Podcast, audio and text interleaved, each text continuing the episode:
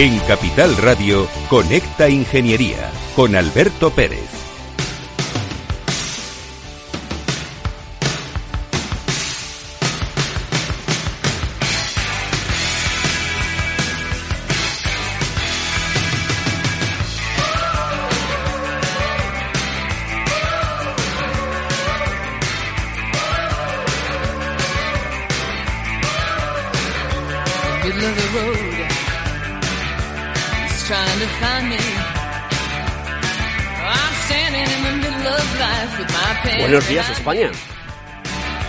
Un día frío en Madrid.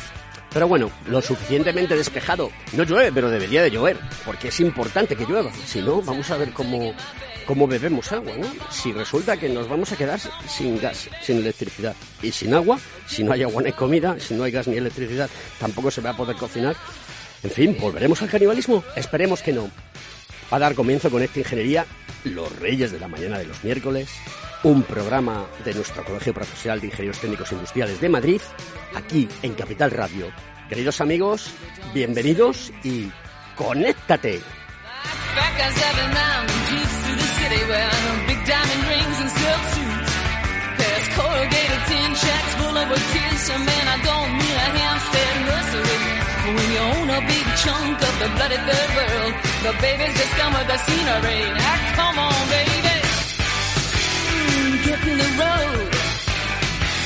Estás escuchando Conecta Ingeniería. Según sondeos realizados por colegios profesionales, las licencias registran plazos de tramitación superiores a los 18 meses. Los encuestados afirman tener sentimientos de impotencia por los retrasos inaceptables y gravosos. En ECITI, las licencias ya no son un problema. Gestionamos con celeridad tu licencia o declaración responsable de modo presencial o telemático. Te garantizamos trato personalizado, seguridad y solvencia. ECITI es una entidad colaboradora urbanística del Ayuntamiento de Madrid con más de 10 años de experiencia. Solicita información, tu EQ de confianza, www.eciti.es. También puedes llamar al teléfono 914514499 o visitarnos. Estamos en la calle Jordán número 14 de Madrid. Acceso por el Colegio Oficial de Ingenieros Técnicos Industriales de Madrid. ¿Quieres ser empresa colaboradora del Cogitim? Gracias al convenio gratuito tendrás multitud de ventajas para tus empleados aunque no estén colegiados, tales como descuentos en formación presencial y online, acceso a proempleo para que puedas encontrar el perfil que más se adecue a tus necesidades y aparición en nuestras publicaciones y web, entre otras. Hoy más que nunca, colaboremos juntos. Puedes llamarnos al 91 448 2400. Conecta Ingeniería con Alberto Pérez.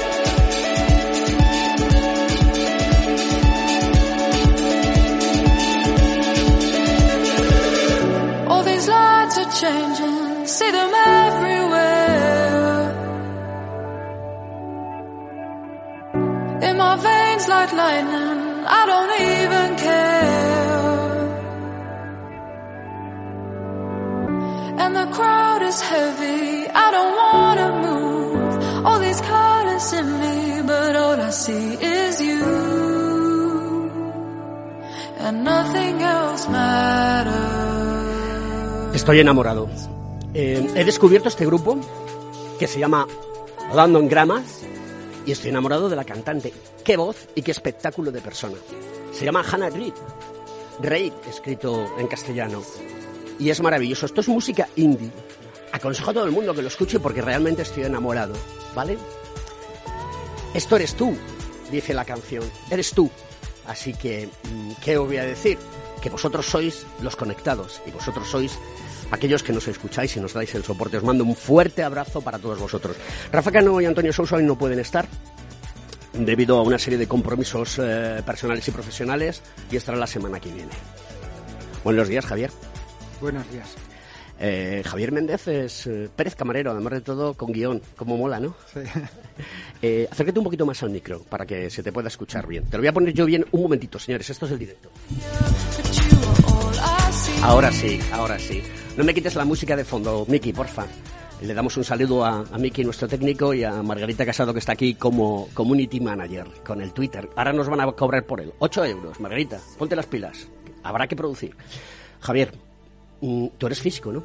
Sí, efectivamente, soy físico. Y mm, perteneces al CSIC, ¿no? Eso es. El, el- el Consejo Superior de Investigaciones Científicas, ¿correcto? Eso es. Eh, Y para- concretamente al Instituto de Ciencia de Materiales de Madrid. Y mm, eh, eres físico, estudiaste en la autónoma y además de todo cuando lees tu, cuando leo tu biografía o leo tu, tu bio o leo tu, tu- tu currículum, pues fuiste el que mejor nota sacó de todos, ¿no? Bueno, eh, obtuve un premio, el premio de doctorado, pero eso no quiere decir que haber sido el que mejores notas sacado. Vale, eh, lo decíamos antes, antes de empezar el programa, eres un nerd, que la traducción es un empollón, lo cual me encanta, ¿no? Porque eh, eh, esto viene un poquito de, de- Nietzsche, ¿no? De, de- de decir, oye, esos seres superiores, eh, hay que entender un poquito a Nietzsche y hay que conocer un poquito más en profundidad la historia de Nietzsche, ¿no? Esas personas que son creativas, que son estudiosas, que, que aportan y que tienen ganas de seguir creciendo y utilizan... pues eh, esa, esa, la voluntad del poder, ¿no? Pero no la voluntad del poder para hacer daño a los demás, sino esa voluntad que tiene uno para poder hacer cosas. Eso es lo que quería transmitir Nietzsche, ¿no? Traducido y con los ojos del pasado. Estamos hablando de, del siglo del siglo XIX, a mediados del siglo XIX, ¿no?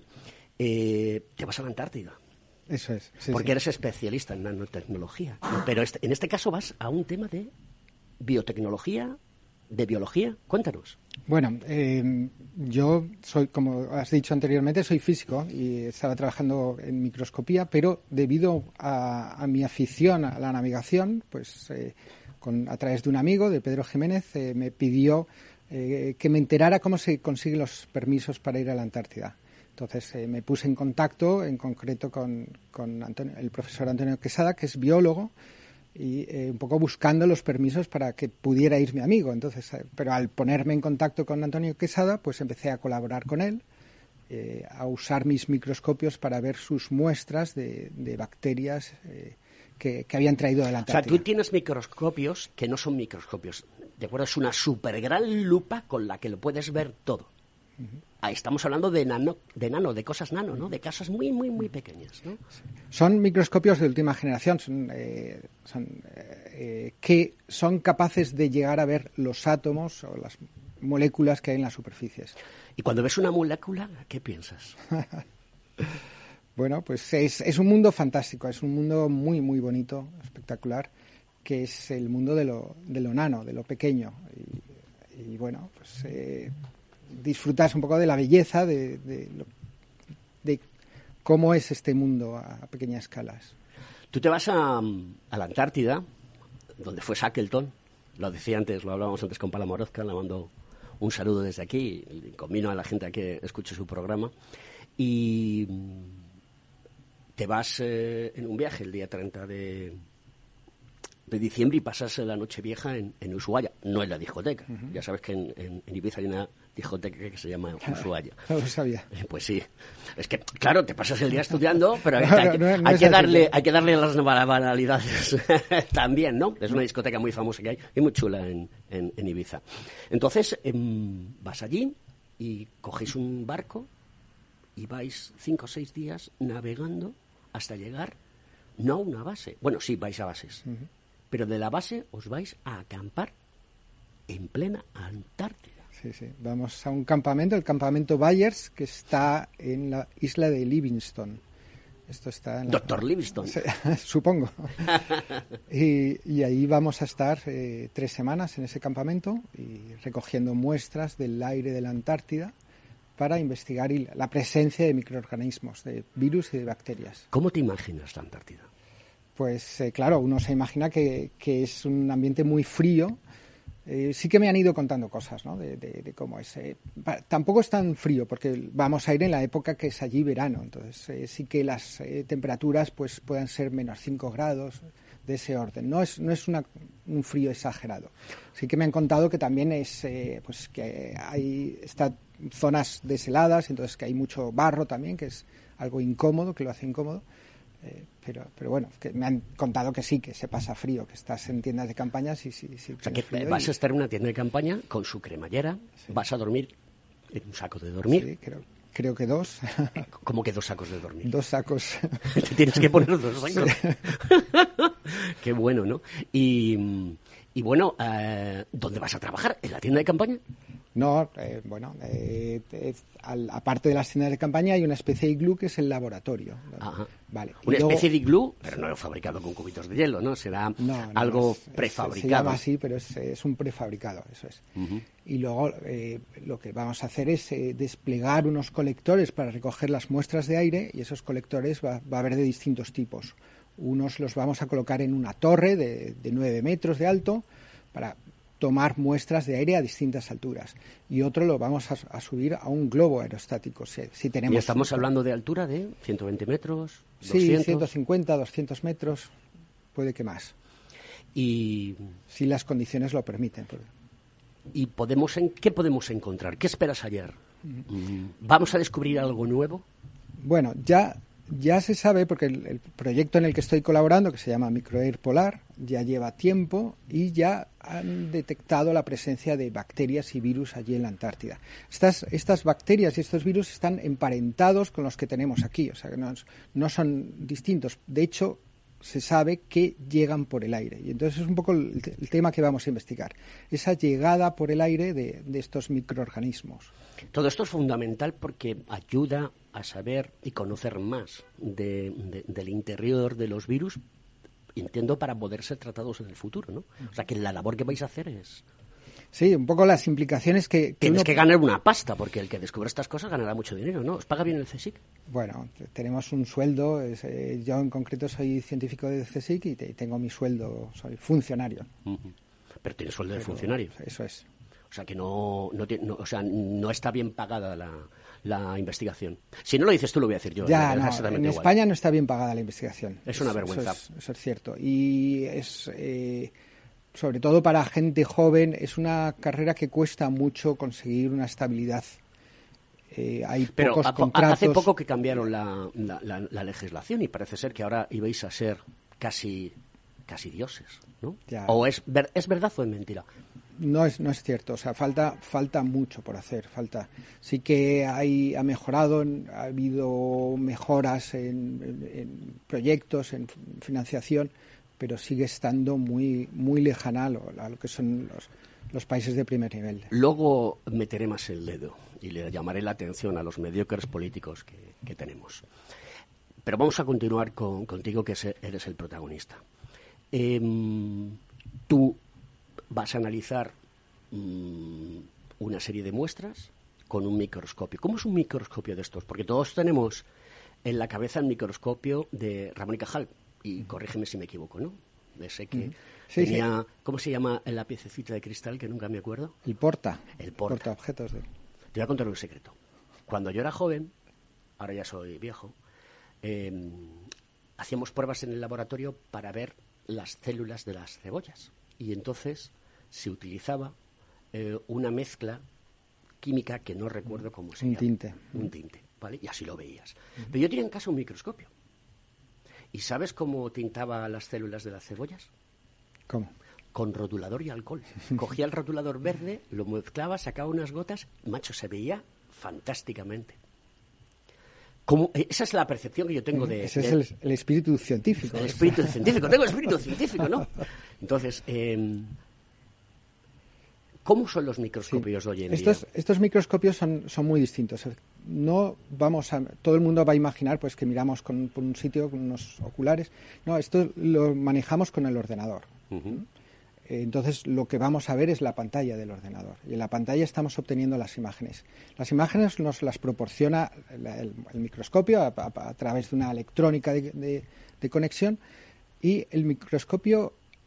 Hay, dos tipos de los que, utilizo. Eh, uno de ellos eh, sería el, el, STM o Scanning Tunneling Microscope, microscopio de efecto túnel, que consiste en una punta metálica muy afilada que vamos a acercar a una superficie acerca a una distancia de pocos nanómetros. A estas distancias, cuando aplicamos una tensión entre la muestra y la punta, pues va a aparecer una corriente, que es la corriente de efecto túnel. Son electrones que son capaces de saltar esta pequeña distancia. Moviendo la punta por encima de la superficie, vamos a obtener un mapa de cómo es la, cómo es la superficie. El segundo tipo de microscopio es igual, solo que en vez de utilizar electrones, utiliza fuerzas y la punta está colocada en una especie de, pequeño trampolín y va igual, va a ir pasando por la superficie y leyendo. sería un poco parecido al dedo de un ciego que va pasando por una superficie y va anotando cómo es la superficie, va leyendo.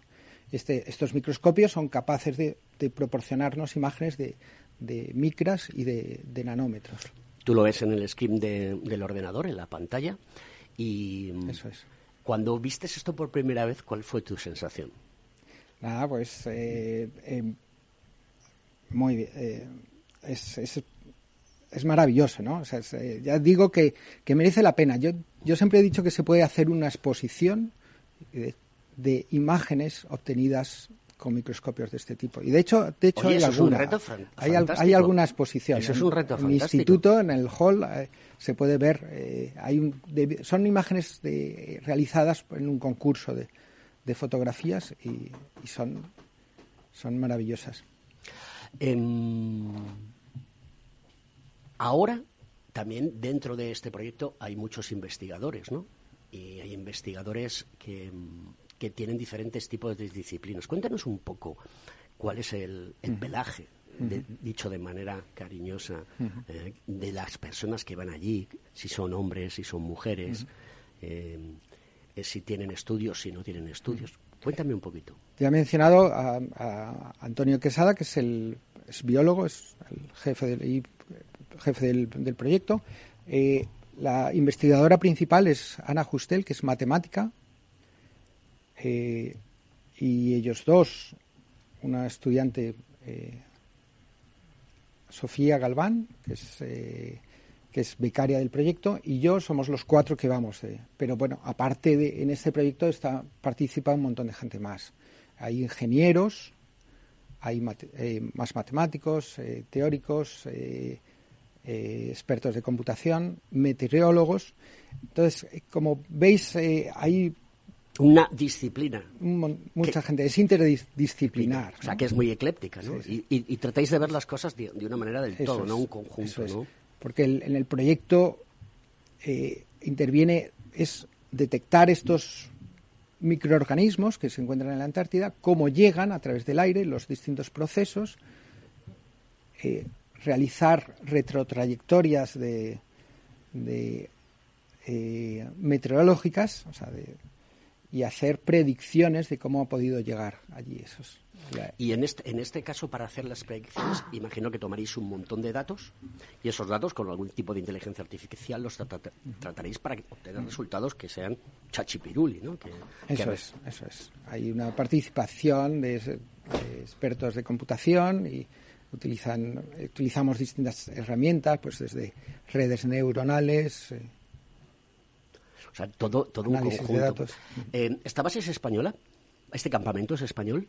Eh, sí, está em, eh, dirigido por, por España. pero, pero pueden ir de, otros países científicos internacionales, ¿no? Sí, vienen, en concreto vienen dos investigadores alemanes y luego también un, una persona de Corea. Y intento que si, eh, o hablas perfectamente alemán o que tú sí que lo hablas porque estudiaste en Alemania, ¿no? Eso es. Eh. Y también, pero imagino que, bueno, eh, utilizaréis como lenguaje universal el, sí, inglés. Sí, sí, hablamos en inglés y es el... Es cuán importante es que el inglés sea un idioma que todos conozcamos para poder relacionarlos, ¿no? Se ha convertido en el, en el idioma de uso internacional. claro, tú estás allí y estás con un montón de gente con la que no has convivido nunca. Y vas a estar tres, cuatro semanas, pero tres o cuatro semanas es como si hubiese un gran hermano, ¿no? Y la convivencia, pues puede en un momento dado verse afectada por cualquier tipo de motivo. Una decisión, pues a lo mejor profesional o una decisión personal, ¿no? Porque tú tienes una, una tienda de campaña para ti solo o estás compartiendo la tienda de campaña. Cuéntanos, porque esto es curioso, para que la gente lo sepa. Sí que disponemos una tienda de campaña para cada uno. Sí, que estamos. O sea, que tienes tu individualidad. Y sí que tenemos nuestro espacio. Eh, es cierto que, es, que, es, un tema de, convivencia, que es, va a ser muy importante. Pero también puedo decir que, que sí que hemos pasado una serie de, de, de pruebas, eh, tanto médicas como psicológicas.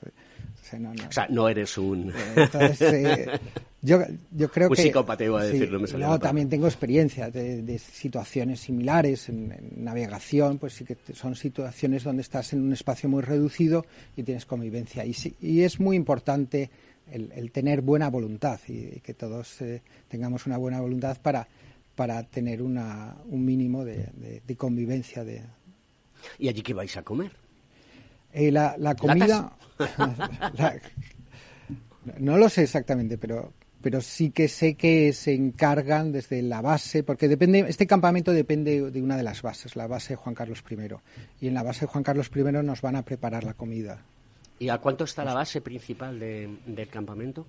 Pues eh, sé que están en la misma isla, pero sé que es eh, que está a horas de distancia. Y como, imagino que veréis, iréis en algún tipo de transporte que sea... Eh, sé que pueden ir con, motos de nieve entre un sitio y otro, eh, pero a nosotros nos llevarán directamente a, a, la península esta de Bayers, donde vamos a estar, donde está el campamento. Y esto me resulta súper curioso y tengo tantas preguntas en la cabeza que se me agolpan una tras otra y tengo que ir abriéndola eh, poquito a poco para no, no aburrir a la audiencia y, recoger todo, todo, todo, todo lo interesante y lo importante. Em, tu primer día de trabajo lo tienes planificado. Esto imagino que irá con una serie de protocolos donde tenéis todos los días perfectamente determinado qué es lo que hay que hacer. O sea, no vais a la aventura, por decirlo de alguna manera, sino que está todo perfectamente protocolizado para intentar encontrar lo que buscáis. ¿Correcto? Sí, eso es. Porque un investigador es lo que hace, investigar para encontrar cosas.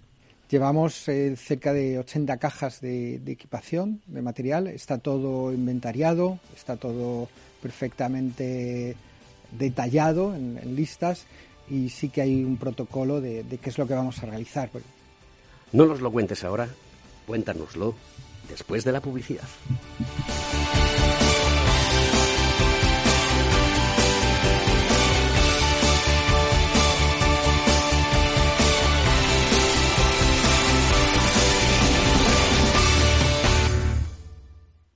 Entonces, ¿Dice usted que su obsesión por la ecología viene desde la infancia? Hombre, quizás padezco un calentamiento de mi biodiversidad por baja capacidad adaptativa, pero tanto como obsesión...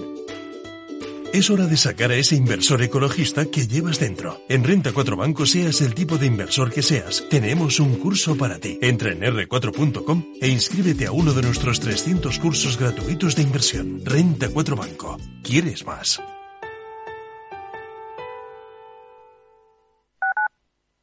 Capital Radio 103.2 desde el 17 de octubre, protégete doblemente ante la gripe y el COVID. Si tienes más de 60 años o perteneces a algún grupo de riesgo o eres personal sanitario y sociosanitario, pide cita en tu centro de salud o punto de vacunación. En la web de la Comunidad de Madrid podrás informarte del plan de vacunación de refuerzo de la gripe y el COVID. Comunidad de Madrid. Si te gusta el pádel, en Capital Radio tenemos tu espacio. Todos los martes, a partir de las diez y media de la noche, saltamos a la pista para contarte la actualidad del World Padel Tour, los torneos amateur, las novedades de las marcas y toda la actualidad relacionada con el segundo deporte más practicado de España. Esto es Padel, los martes a las diez y media de la noche en Capital Radio.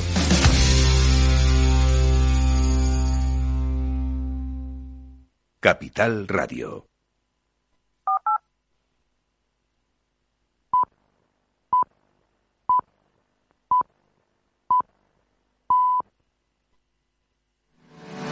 ¿Estás colegiado en el Cogitim? ¿Piensas que por novisar no necesitas la colegiación? El colegio es tu mejor aliado. Siempre estará en tu desarrollo profesional, ofreciéndote servicios como asesoramiento técnico, legal, laboral y fiscal, además de numerosas herramientas competitivas como formación presencial y online, acreditación de PC Ingenieros, software técnico, networking y otras muchas. Porque creemos que trabajando juntos podemos construir una sociedad mejor. Colégiate. Más información en www.cogitim.es.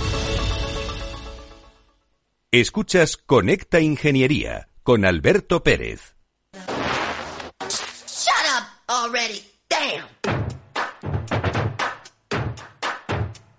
Tell me who in this house know about the quake. I mean, really, really. If you know how to rock, say yeah. Yeah. If you know how to party, say oh yeah. Bueno, pues con esta canción de Prince, Half Square, mejor dicho, em, que lo he dicho mal, pues vamos a continuar con, con Javier para que nos cuente cosas. Te hago una pregunta y luego después vamos a dar paso a Javier Font con su audio, que tampoco ha podido estar hoy en directo. Em, Tienes que contarnos ahora, después del audio, qué es la, la nanotecnología y por qué es importante. Pero danos un breve iluminación para que la gente sepa, nano es pequeño y tecnología todos sabemos o entendemos lo que es la tecnología, ¿no? Que son muchas cosas, es una evolución también, ¿no? Cuéntanos, ¿qué, qué- cómo definirías para que la gente lo entendiese eh, nanotecnología? Ya, eh, para ello hay que es- explicar un poco qué es un nanómetro. Un metro, todos nos hacemos una idea, podemos ir bajando en la escala, llegamos al centímetro, al milímetro, más abajo, mil veces más pequeño, una micra, y la milésima parte de la micra es el nanómetro. O sea, es, es una cosa de 0,00000, así no hasta eh, y luego el 1, ¿no? Es, es un tamaño muy pequeño. Entonces, a esta, a esta escala aparecen unas propiedades distintas de la física, que es eh, la, cuántica, ¿no? Estas escalas de, de- de pocos nanómetros. Entonces, eh, con, con los microscopios, ya no son microscopios, son nanoscopios, porque llegamos, ya no vemos la micra, vemos más pequeño, cosas más pequeñas, mil veces más pequeñas. Entonces, ahí Pues ahora te vamos a preguntar qué cosas ves. ¿no? Pues en ocasiones veo muertos, pues aquí en ocasiones veo cosas muy pequeñas. Vamos con el audio de- del amigo Font.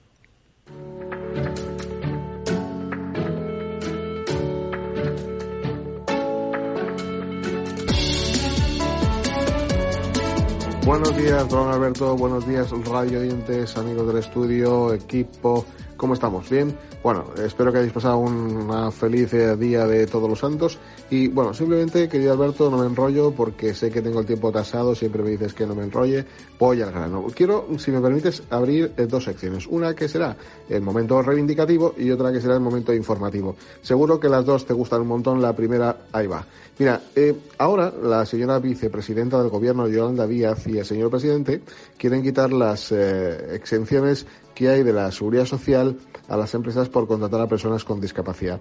Esto es una auténtica aberración. Parece mentira que un gobierno progresista, un gobierno socialista, eh, pues quiera llevar a cabo eh, una fechoría que eh, provocaría miles de despidos y que volveríamos un poco a ese apartheid social y a esa beneficencia, un retroceso importante y a convertir a las personas con discapacidad en peras perceptoras de ayudas asistenciales. ¿no?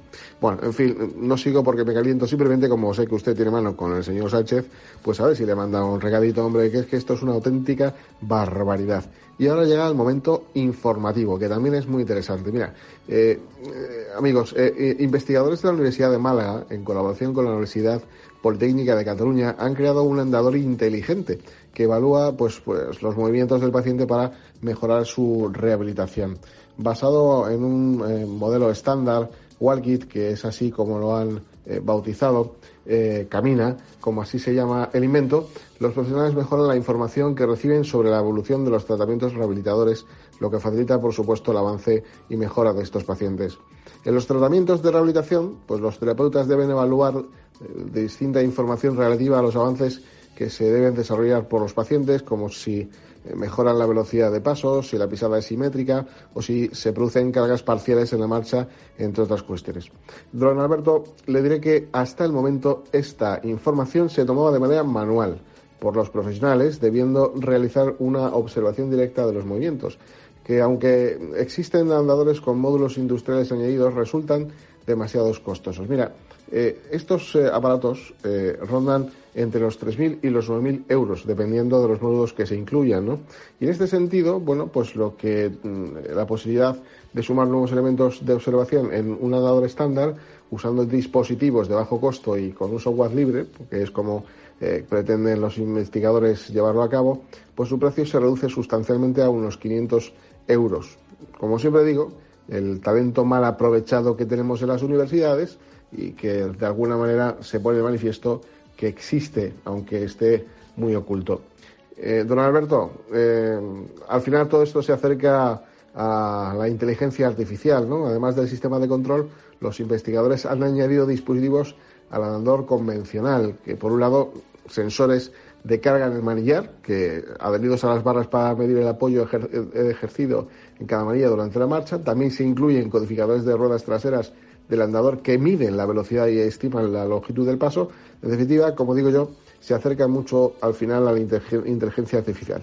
Por cierto, de ello hablaré en mi próximo programa, a lo que limito para ver si algún día podemos hacer un especial sobre inteligencia artificial, porque se oye mucho, pero la gente no conoce las bondades tan importantes que esto puede generar, sobre todo en algo tan importante como es la sanidad y la salud de las personas. Alberto, queridos amigos, hasta la próxima, un abrazo.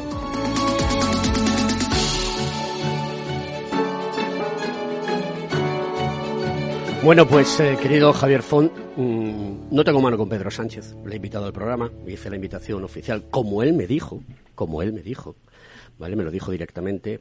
Hablé usted con eh, la Secretaría de Comunicación, de Estado de Comunicación, pero creo que están otras batallas y el mundo de la ingeniería, el mundo de la ciencia, pues no le prestan mucha atención y tampoco se van a prodigar los políticos aquí a, venir a, contarnos si la abuela fuma o no fuma.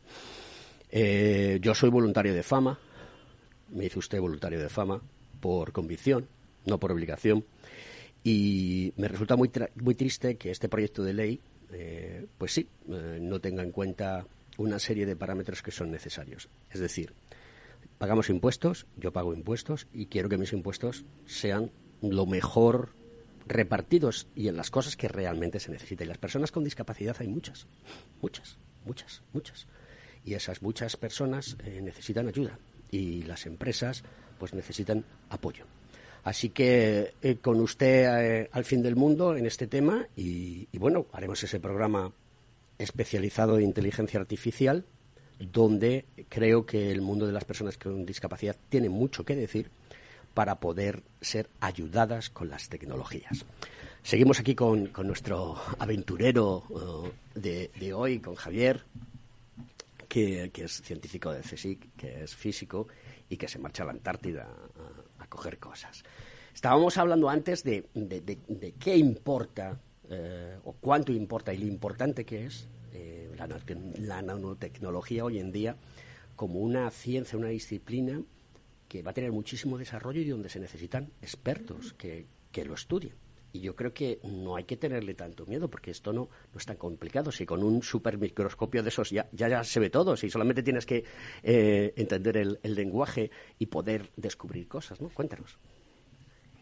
Pues eh, un poco estos, con estos microscopios que estaba hablando antes, eh, llegamos a ver cosas de, nanómetros. Y, eh, bueno, si nos, si nos fijamos en cuál sería el objeto más pequeño que somos capaces de ver con, con, el con nuestro ojo, sería algo de, del orden de cientos de micras.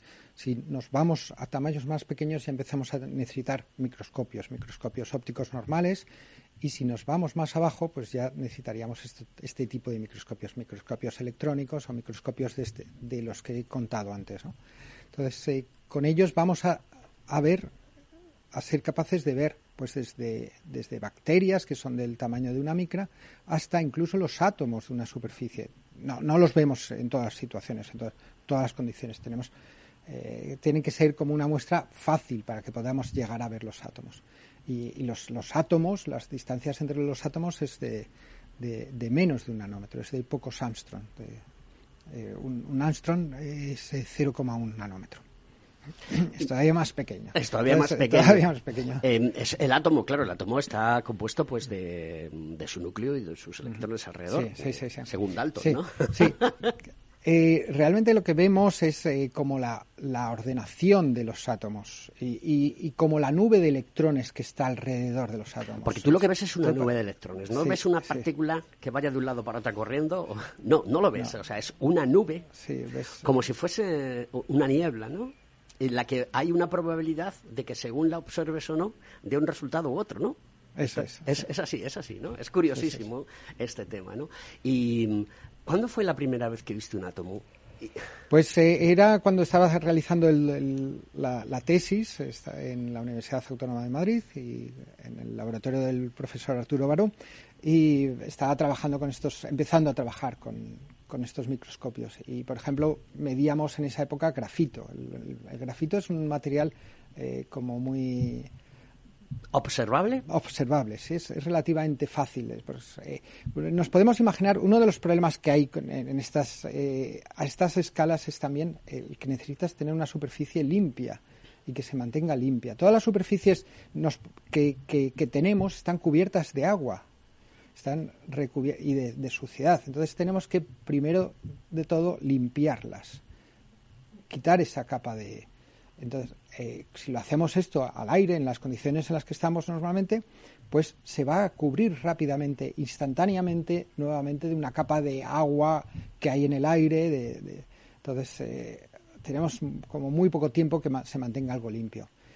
Eh, eso hace que muchas veces tengamos que trabajar en equipos de vacío, de ultra alto vacío, donde no hay nada de aire, donde hay unas condiciones de limpieza muy especiales.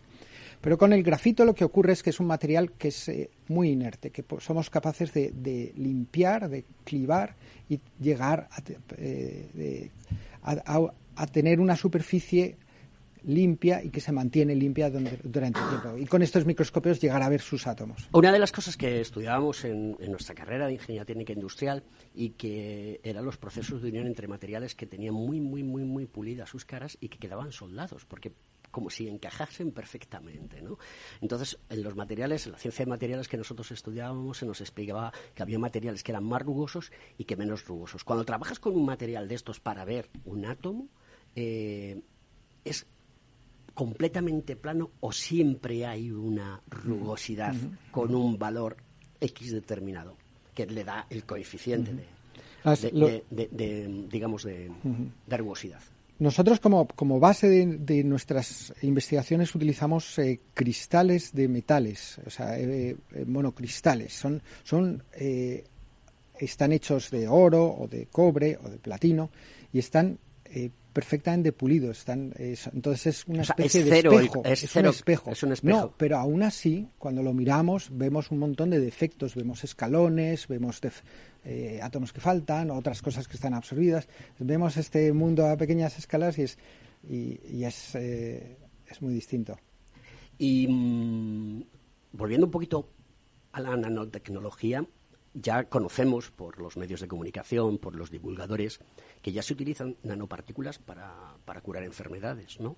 Eh, ¿Esto cómo se cuaja, no? Porque parece ciencia ficción, pero de la buena. Eso es muy interesante. Eh, en, mi instituto hay investigadores, en concreto Puerto Morales, que es una investigadora. Le tienes, la tienes que invitar a, través tuyo, porque a, mí, a nosotros Conecta Ingeniería, este programa del COGITIN, del Colegio de Ingenieros Técnicos Industriales de Madrid, pues trata de contarle a la gente, con un carácter social, lo que se hace en las disciplinas de ingeniería, tecnología, investigación, desarrollo. Eh, esto, industria, esto es muy importante, ¿no? Porque hay toda una industria detrás del mundo de la nanotecnología. Cuéntanos, cuéntanos.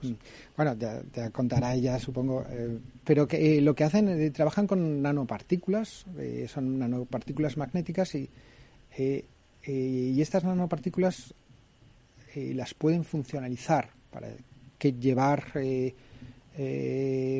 medicamentos o también pueden hacer que que roten y al rotar aumente la temperatura. Este es uno de los métodos de, actuales de tratamiento contra el cáncer.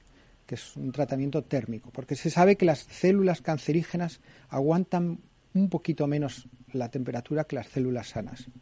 Entonces, si calentamos una región a una temperatura muy concreta de unos 42 grados o algo, me parece que es de, de Sí, sí, sí, sí, lo estás explicando fenómeno. se mueren las células cancerígenas. Entonces, con estas Cuando estamos hablando de que, de que mueren es que no tienen capacidad de reproducirse, no se pueden...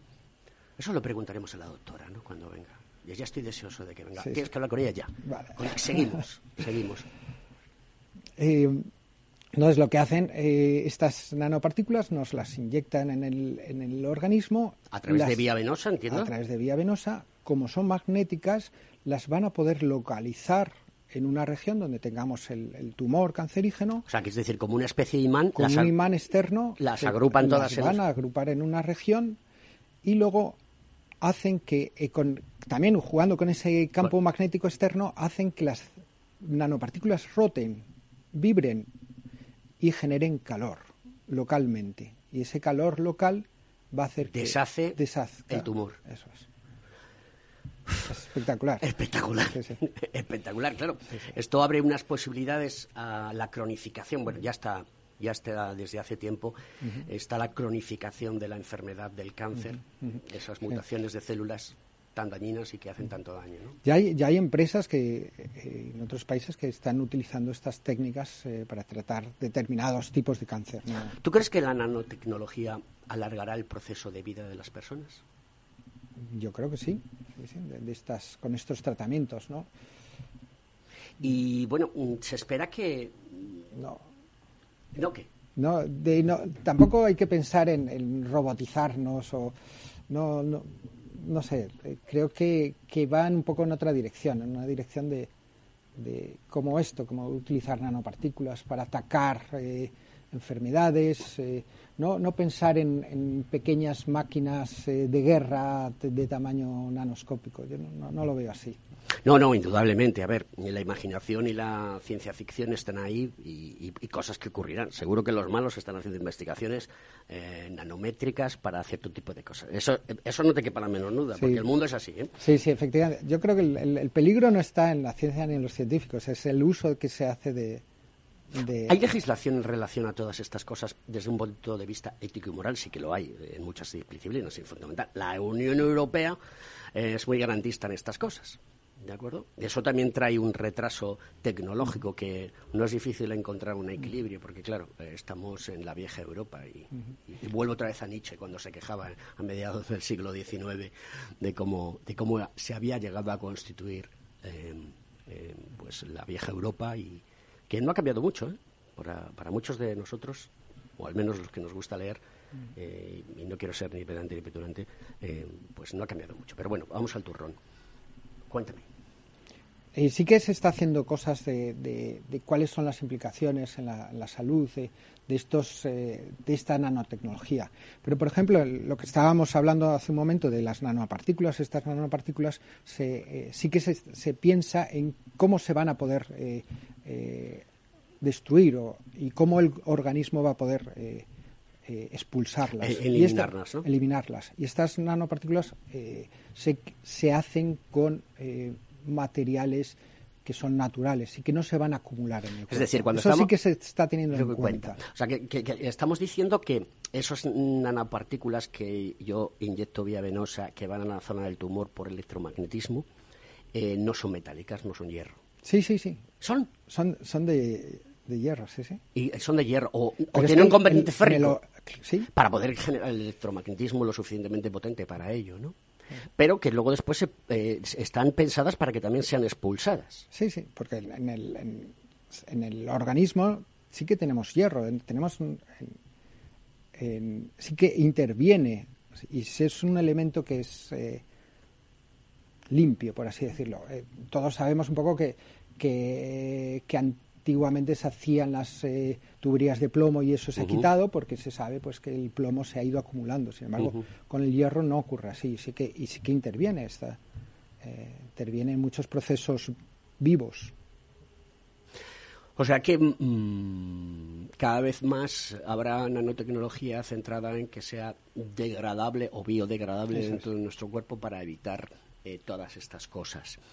Eh, ¿Y qué más puede llegar a, producir la, biotecnología o la nanotecnología en este caso? ¿Qué va a proporcionar sobre el tema? Aquí tenemos un programa, Miguel, nuestro compañero tiene un programa de, biotecnología y, no sé si está por ahí Miguel escuchándome, que, a lo mejor se puede acercar y charlamos con él un rato y te lo presento también. Así que Miguel, si me estás escuchando, acércate, por favor, que no sé si, no recuerdo si lo he visto esta mañana, creo que sí. Vale, eh, pues eh, yo he trabajado anteriormente con materiales como el grafeno. El grafeno sí que es un material que tiene unas, un potencial tremendo. Eh, eh, sirve para dispositivos.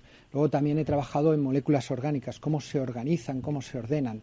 Estas moléculas orgánicas, muchas de ellas se utilizan para eh, también dispositivos de luz, sensores, células solares. Entonces, toda esta investigación sí que tiene. moléculas orgánicas, estamos hablando de que tienen carbono. Sí, sí, sí. y, pueden llegar a emitir luz. Eso es. Eh, las pantallas de, los, de, de algunos eh, dispositivos están hechas con moléculas orgánicas. Con o sea, nuestro móvil, nuestra tablet. estas en concreto no, no lo sé, pero sí que hay pantallas hechas con, con células orgánicas. ¿Y eso que, perdona, moléculas orgánicas. ¿y, eso que, ¿Y eso qué implica? ¿Mayor cost, ¿Menor coste de, de fabricación? Desde el punto de vista industrial? ¿Es más fácil conseguir cosas naturales que cosas artificiales? Mm, sí, toda la, tecnología de los dispositivos que tenemos ahora está basada en, los semiconductores inorgánicos, que sería el silicio, el germanio, el arsenio de galio, todos estos. Entonces, eh, estos tiene unas complicaciones de, fabricación, de contaminación, eh, son, son relativamente también caros de procesar con, eh, si hacemos unos dispositivos basados en moléculas orgánicas, eh, todavía no se han conseguido las propiedades tan buenas que, como los, inorgánicos, pero los orgánicos tienen unas facilidades de, procesado, son mucho más baratos eh, y, contaminación, tienen una serie de ventajas. Y luego otra es el es el límite de la nanotecnología. ¿Sabes? ¿Has oído hablar de, la ley de Moore? sí eh, pues que cada dos años. Claro, los, los, los, procesadores se hacen cada vez más pequeños. Esto tiene un límite, que es cuando se llega al tamaño de, de, los procesos cuánticos y luego el, propio tamaño atómico. O sea, eh, ese es el límite. Sin embargo, eh, y una de las cosas que ocurre, uno de los primeros límites que se va a encontrar es en los semiconductores inorgánicos, cuando se reduce mucho el tamaño, empiezan a, producirse efectos de, eh, los, eh, ¿cómo se llama? Los, eh, ahora no sale la palabra. Bueno, que cuando el tamaño es muy pequeño, los ya no funcionan de igual forma. Sin embargo, con los semiconductores orgánicos este límite no está. es decir, la posibilidad estamos hablando de una cosa que, que, es fantástica. Es decir, sabemos que cuando llegas al tema cuántico no funciona igual que la física mecanicista, que Newton nos dijo que era determinista. O sea, esto y se acabó la ley universal, ¿no? Que decía Newton, ¿no? Eso forma parte de nuestra historia, de nuestra filosofía, de nuestra creencia, de muchísimas cosas. Un tema también muy interesante. Sino que cuando nos encontramos en esta situación de nanotecnología mm, biológica, eh, ya funciona todo como si fluyese de una manera más que ya llegar a eso va a suponer un cambio radical en, nuestra vida diaria, de, todo, porque eh, trataremos de encontrar materiales que sean biodegradables, pero que tengan las propiedades que tienen que tener. ¿no? Eso facilitará mucho. Eh, claro, porque carbono en el mundo hay para aburrir. Me estás dejando impresionado, Javier. Esto, esto yo no me lo esperaba este programa hoy así, porque estás contando cosas súper chulas. Eh, el mundo cuántico está ahí.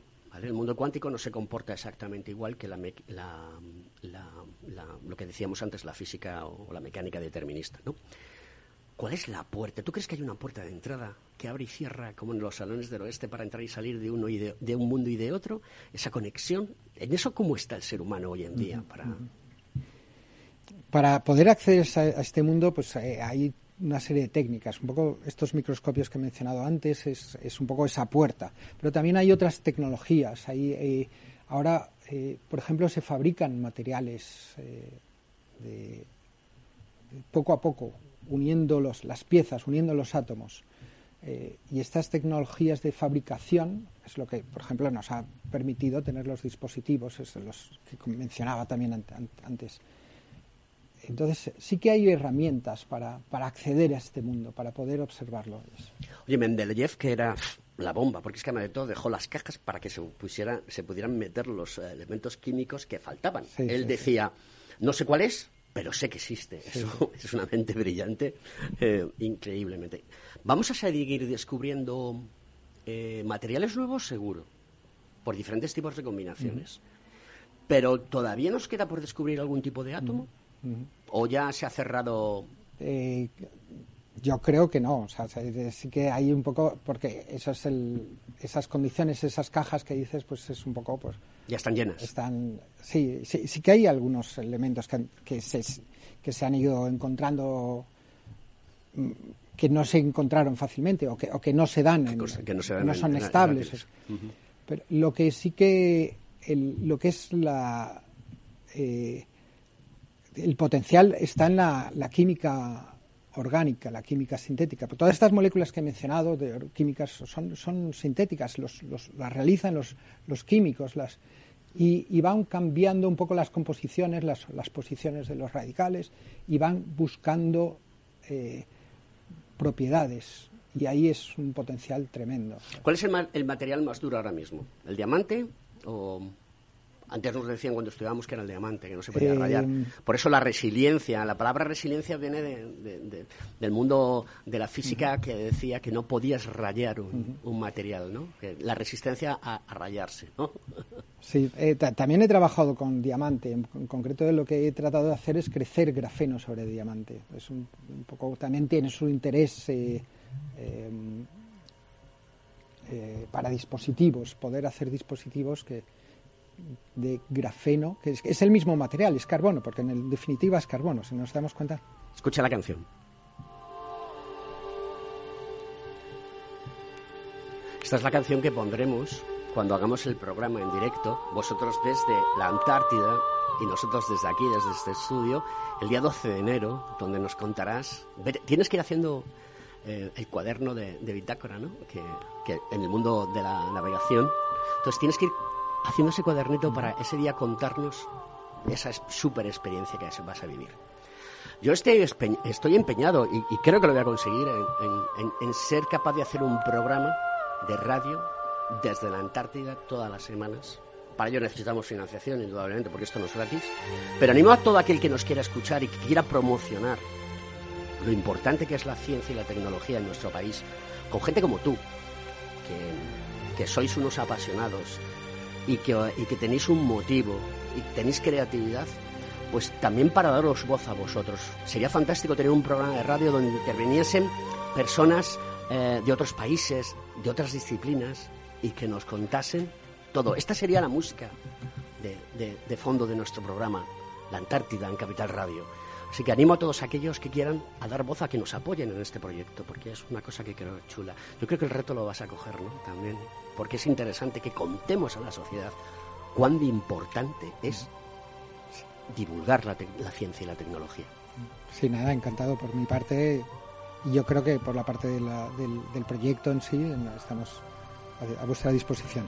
Pues nos vamos ya, nos quedan unos segunditos, pero siempre digo que te vamos a mandar una, una banderita con Conecta Ingeniería Capital Radio, Colegio de Ingenieros Técnicos Industriales, para que la pongamos allí. Va a ser una experiencia fantástica. Muchas gracias por venir, Javier Méndez. Nada, muchas gracias Pérez a. Camarero, eh, eres un crack, tío. Me ha encantado. Un saludo. Hasta la semana que viene, amigos.